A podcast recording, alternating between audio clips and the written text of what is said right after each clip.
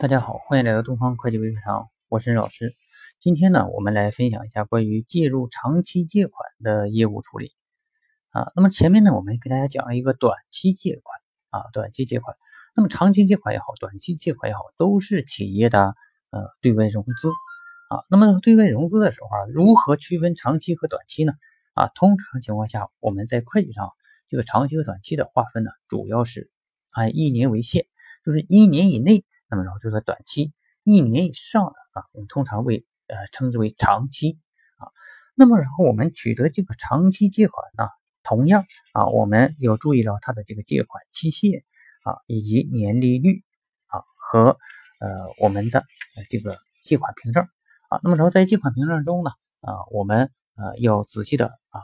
来审核，那么它的这个借款的金额啊，那么然后还有这个期这个利息的起止日期。啊，最终的还款日期啊，这个起个什么作用呢？啊，我们要依据这个将来要还款的啊，所以说然后它的还款方式啊，我们也要注意啊。那么然后在这个为了然后这个呃方便我们呃以后啊及时的还款，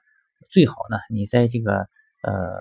长期借款下面这个明细科目的时候啊，呃标注上它的还款日期，这样呢。假如说你不做了这个会计，那么然后下一个会计来做的时候，他也知道啊，在这块儿啊，到这个期间了，赶紧啊筹款，这个还贷款。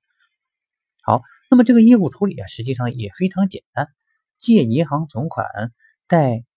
长期借款，那么长期借款中呢，标注上啊这个某某银行啊某某贷款啊，这个就可以了，然后就把它这个还款日期标注上。